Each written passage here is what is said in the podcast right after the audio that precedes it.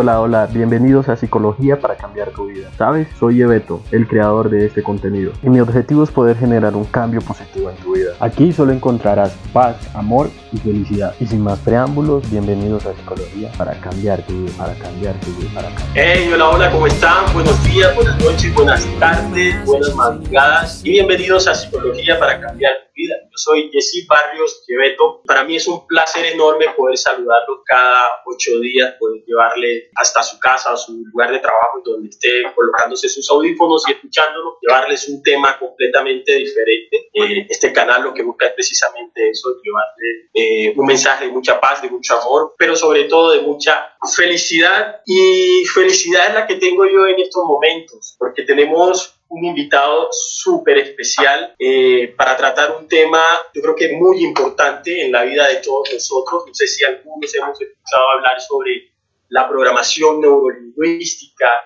Eh, de pronto algunos sí, algunos no. Eh, lo importante es que traemos una persona que nos va a hablar sobre este tema, la importancia que tiene la programación neurolingüística y no solo la importancia que tiene como, como herramienta de función, sino la importancia que puede lograr en la vida de nosotros, cómo nos puede ayudar inclusive a cambiar eh, malos hábitos que tengamos en nuestra vida pero eso nos lo dirá nuestro invitado. Eh, desde la ciudad de Mexicali, en México, tengo conmigo al doctor Víctor Manuel García Hernández. Él es profesor especializado en el área de ciencias física, matemática, capacitador, entrenador, conferencista, escritor del área de motivación, productor eh, productividad y desarrollo humano, eh, además, es profesional como capacitador y entrenador conferencista en México y en el extranjero. Créanme que cuando le digo es profesional, es profesional. Se ha codiado de las más grandes personalidades de este mundo. Eh, ha compartido escenarios con Marco Antonio Regil, Antonio eh. Además, es amigo o fue muy, muy grande amigo de José José, eh, hombre, yo creo que me quedaría aquí diciendo las personas con quien ha estado, pero que sea él mismo quien nos cuente. Eh, profe Víctor, un placer enorme tenerlo con nosotros. Gracias, mi buen amigo Yebeto. Listos para llevar este mensaje a Colombia y al mundo. Adelante. gracias, muchísimas, muchísimas gracias. Bueno, eh, para iniciar, ¿qué es eso de programación neurolingüística. La programación neurolingüística, con muchos de los grandes descubrimientos, surge, entre comillas, por accidente. Dos maestros de la Universidad de Santa Cruz, California, se encontraban una noche disfrutando de una velada en un lugar muy bonito que hay en las montañas de California llamado Deep.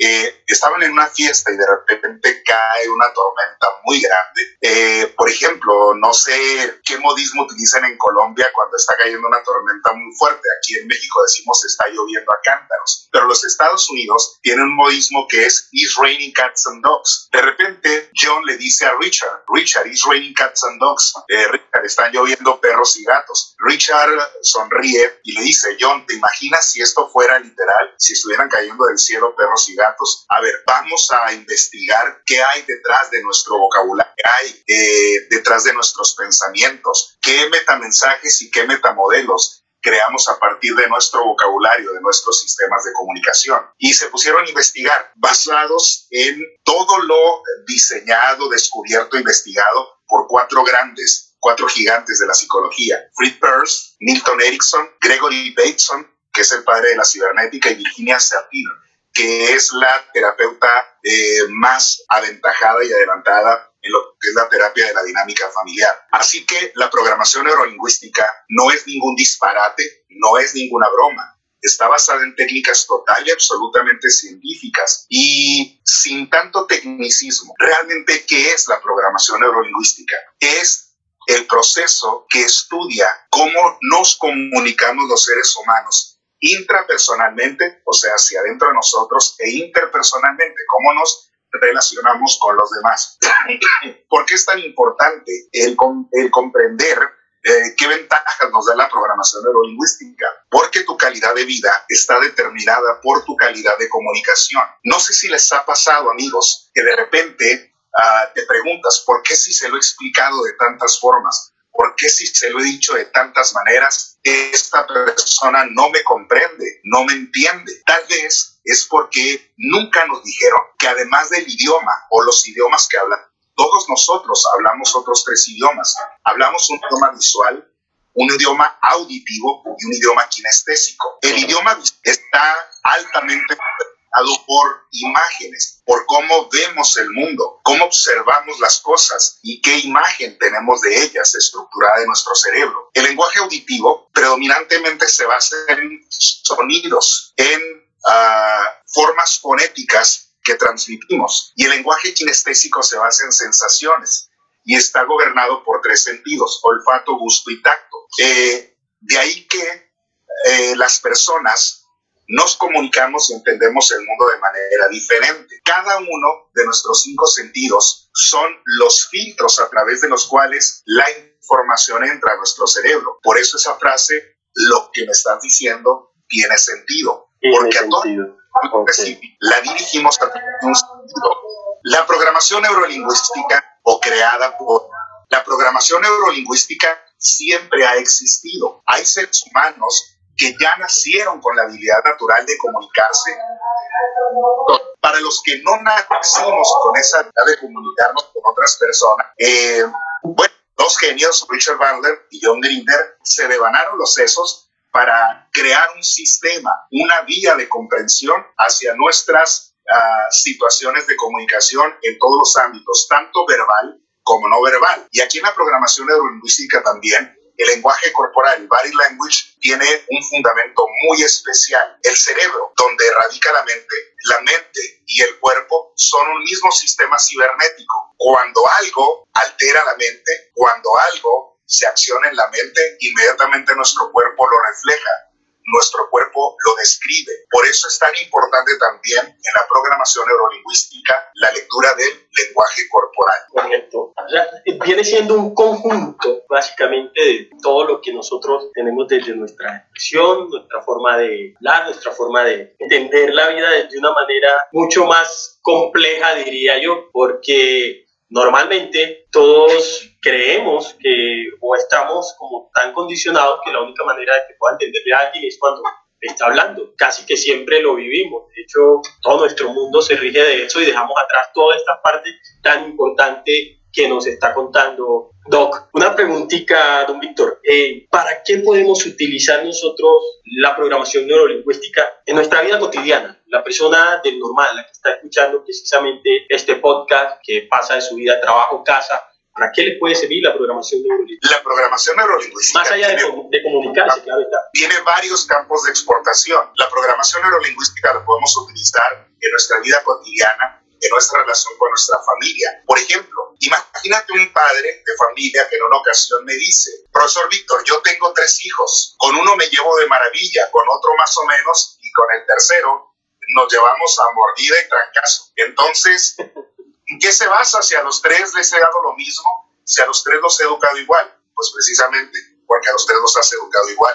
Tal vez tú no te has dado cuenta que tú eres predominantemente visual y el hijo con el que mejor te llevas es porque es visual igual que tú, con el que te llevas uh, uh, medianamente es con el auditivo y con el que te llevas de la greña es con el estés. Si nosotros sabemos Hay mejor conexión o hay mejor comunicación con uno con el otro. Claro, además no podemos encasillar a alguien en que nada más es visual o nada más auditivo, nada más kinestésico. Todos utilizamos los tres canales. De hecho, durante el día, por eso esto es situacional. Durante el día, en la mañana, la misma persona puede ser visual, en la tarde puede ser kinestésica y en la noche auditiva. Esta semana esa persona puede ser predominantemente auditiva, la siguiente predominantemente visual y la otra kinestésica. Esto es situacional. En el momento exacto, en el momento presente, en el aquí y en el ahora, yo tengo que observar, tengo que escuchar y tengo que sentir al ser humano que se está comunicando conmigo para detectar a través de qué canal se está comunicando en este momento conmigo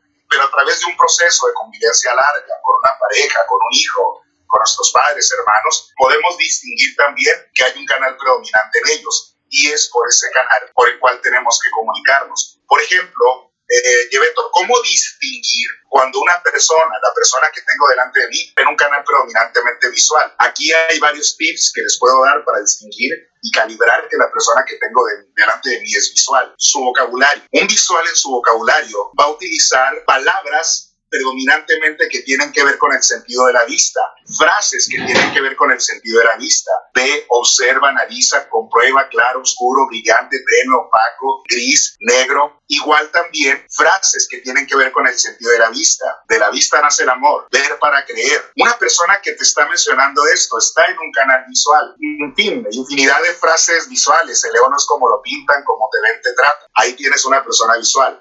El visual tiene características el visual habla algo. que no ven, corazón que no siente. que no siente.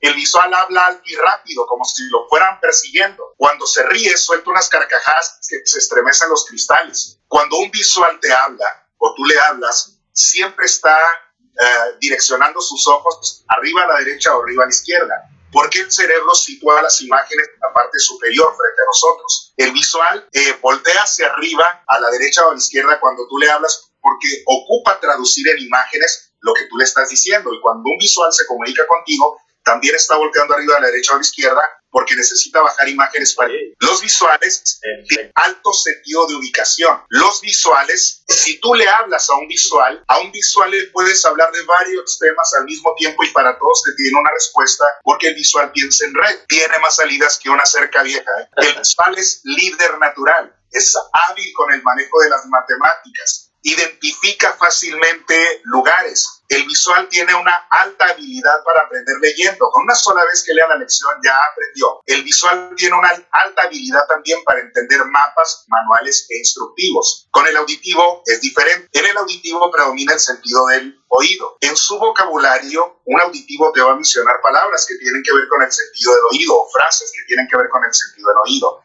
Dime, cuéntame, platícame, háblale, pregúntale, dile, menciónale, o frases que tienen que ver con el sentido del oído. Música apagada, toca mal son. Dime con quién andas y te diré quién eres. Cuando el río es porque agua lleva. El que oye consejo no llega viejo. Y por el estilo, ahí tienes un visual. El visual habla en, tono, en un tono de voz amable, atento, educado, pausado y lo reconoces también porque repite una y otra y otra y otra y otra vez conceptos o frases importantes en el diálogo. Diferencia con el visual. A un auditivo no le puedes hablar de varios temas al mismo tiempo porque se exaspera. Si a un auditivo le empiezas a hablar de varios temas al mismo tiempo, lo primero que hace es te detiene. A ver, a ver, permíteme tantito. Vamos agotando este tema y luego pasamos al otro. Porque el auditivo no piensa en red. Vamos paso a paso, dice De manera lineal, así es. El auditivo tiene un el auditivo tiene un Aunque lo lleves, lleves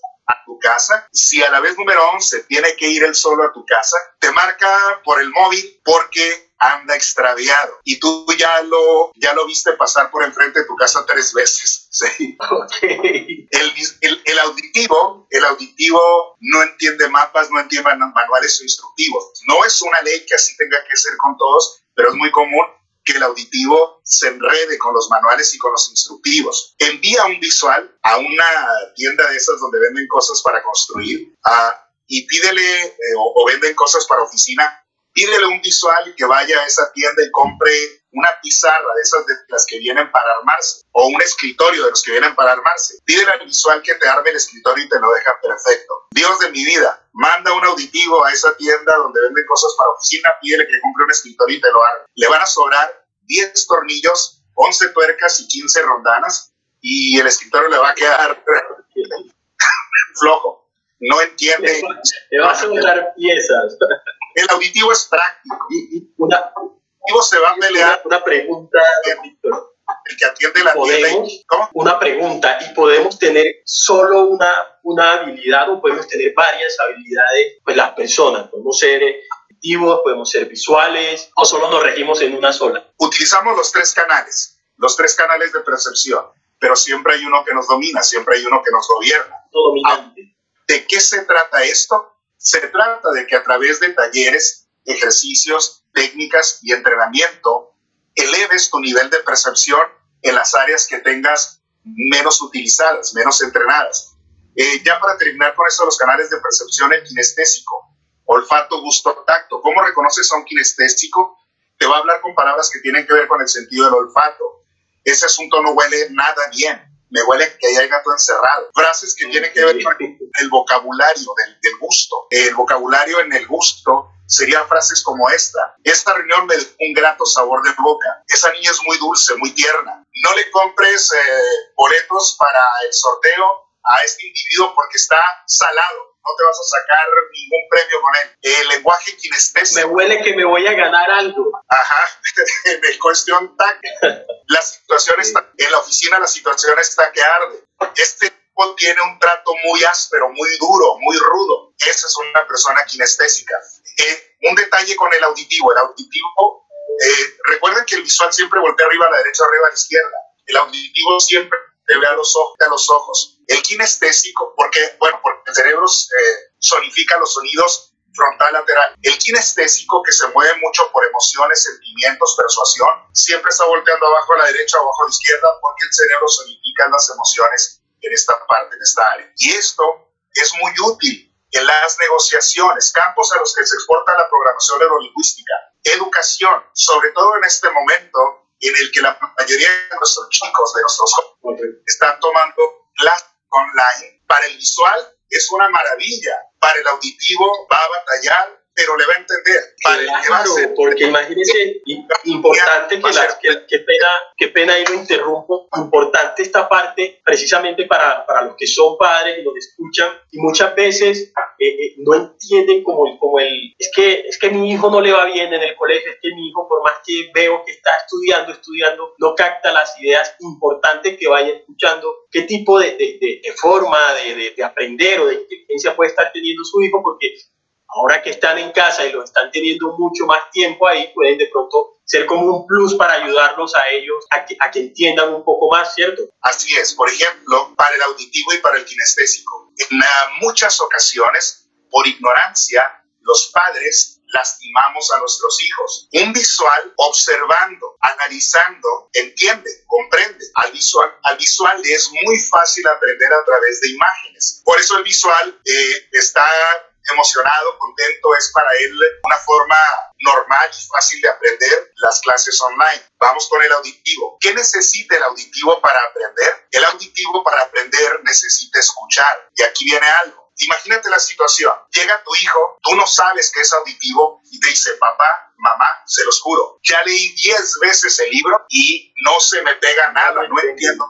Eh, ¿Cómo vas a entender? Si te la pasas todo el día en el tuyo ese y has de tener el cerebro achicharrado. No, no es el ese. Lo que pasa es que tu hijo es auditivo. ¿sí? Tu hijo, ¿qué necesita para aprender? Que alguien le lea la lección y escuche. Grabarse y luego escuchar la lección. ¿Qué necesita tu hijo si es auditivo para aprender? Estudiar con la música todo volumen, porque la música crea una barrera sónica que le impide distraerse con sonidos del exterior y le permite concentrarse en lo que está estudiando y llega el papel ignorante, la mamá ignorante.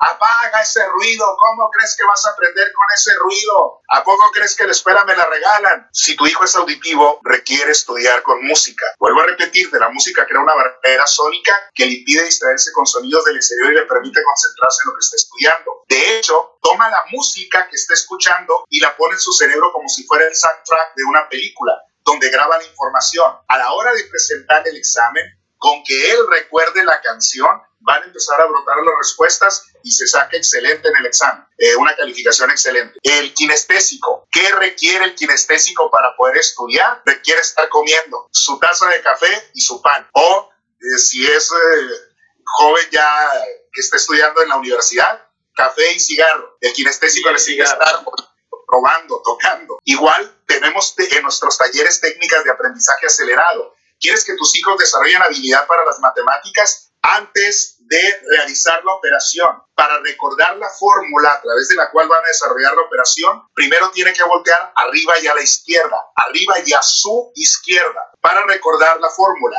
Arriba y a nuestra izquierda tenemos un campo que se llama visual recordado. Nos sirve para recordar imágenes. Voltear arriba y a la izquierda, recordar imágenes, traer imágenes del pasado, y las reproducimos fielmente tal cual sucedieron o como están escritas. Y ya para desarrollar la operación, antes de empezar a desarrollar la ecuación, primero, después de haber volteado arriba a la izquierda para recordar la fórmula, luego voltear arriba y a la derecha para abrir la inteligencia matemática. Arriba y a la derecha proyectamos imágenes a futuro creamos imágenes nunca antes vistas. Arriba a la derecha traemos imágenes del pasado pero alteradas, modificadas. Arriba a la derecha abrimos la inteligencia matemática. Cuando sumas, restas, multiplicas, divides o piensas en dimensiones pequeño, mediano, grande, automáticamente sumar, restar, multiplicar, dividir o contar, ojos arriba a la derecha. Ahí tienes inteligencia. Excelente. excelente para, para esas personas que, que en este momento están escuchando, anoten estos tipsitos porque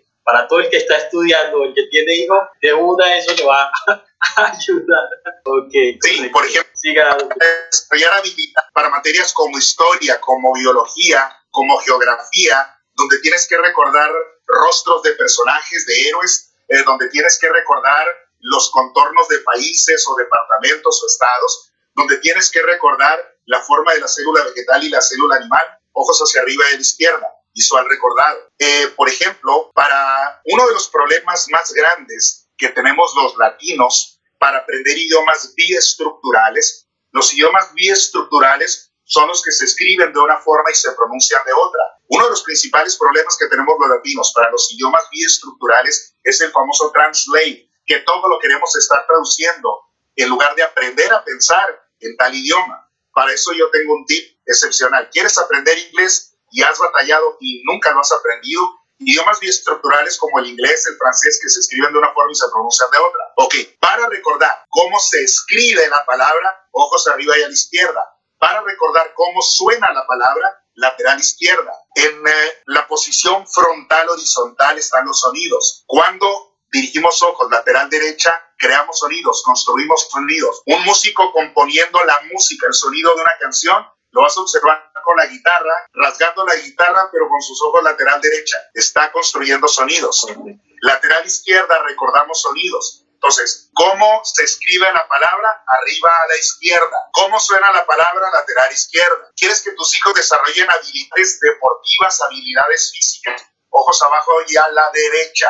Me tocó entrenar a una de nuestras atletas más importantes en México, que fue Ana Gabriela Guevara. Después de las Olimpiadas de Sydney, yo trabajé con ella y le enseñé a activar cifras de su cerebro que no estaban activas. Ana Gabriela, después de las Olimpiadas de Sydney, quedó muy anclada con un fantasma que ella tenía y su fantasma se llamaba Kathy Freeman. Antes de Sydney, de cinco carreras en las que habían corrido, Ana era la reina de los 400 metros planos, pero llega Kathy Freeman y en cinco carreras, en las cinco le ganó Incluso le ganó en los Juegos Olímpicos. Es decir, después de los Juegos Olímpicos comenzó a trabajar con Ana y le enseñó ciertas pautas. Ojos arriba y a la derecha, ah, cuando está en la línea de salida, ojos arriba y a la derecha para proyectar, observándose y construyendo la escena, llegando en primer lugar. Luego ojos abajo y a la derecha para que su mente le pudiera decir a su cuerpo que su cuerpo podía lograrlo. Antes de las Olimpiadas de Sydney, si tú ves a Ana Gabriela en la línea de salida, vas a observar esto después de las Olimpiadas de Sydney, si ves videos de Ana Gabriela corriendo, la vas a observar haciendo estos dos movimientos oculares. Entonces, son técnicas muy sencillas, muy fáciles, en las que accesamos a cierto tipo de poder y que la mayor parte de la gente no tiene conciencia de que está ahí. Y aparte, y aparte, don Víctor, que la podemos utilizar en cualquier área. Vea que me, me ha hablado desde el estudio, eh, desde lo familiar, ahora el deportivo, o sea, en cualquier área podemos utilizarlo. Sí, como psicólogos tú y yo sabemos, por ejemplo, que dar una fobia en terapia de consultorio nos llevaría, de, de acuerdo de la, de, la, de la fobia, nos llevaría de seis meses a dos años. Y la programación neurolingüística nos ofrece rutas de acceso más cortas, nos ofrece herramientas para que con un ejercicio que se llama colapso de anclas podamos curar una fobia a lo que sea en un ejercicio que dura de 5 a 10 minutos. De hecho, Richard, nuestro maestro, lo hace en un minuto. A nosotros este, pues nos llevaría de 5 a 10 minutos, pero ese ejercicio puede curarte cualquier fobia. Asimismo, este ejercicio también sirve para curar adicciones cuando estas van iniciando. Ojo, cuando van iniciando. cuando van iniciando. Ok, perfecto. Bueno, ya se nos está acabando el tiempo. Lamentablemente, yo, yo siempre he dicho, cuando tenemos estos temas interesantes, el tiempo pasa volando Y cuando tenemos a la persona indicada, como en este caso es usted, que nos, yo, yo, sé que los que están escuchando este podcast van a meterse bastante en el cuento, porque una de las maneras más, más ricas es poder escuchar a alguien que logra transportarte justo a toda esa información que le está transmitiendo. Y créame que si así me tiene a mí, yo sé que las personas que están escuchando este podcast en estos momentos están súper metidas en el cuento. Y, y, me encanta porque era lo que le decía al principio, la idea más allá de llevar eh, solo información en este canal de podcast es poder generar eso, un contenido aparte positivo para las personas, también que le pueda ayudar a las personas.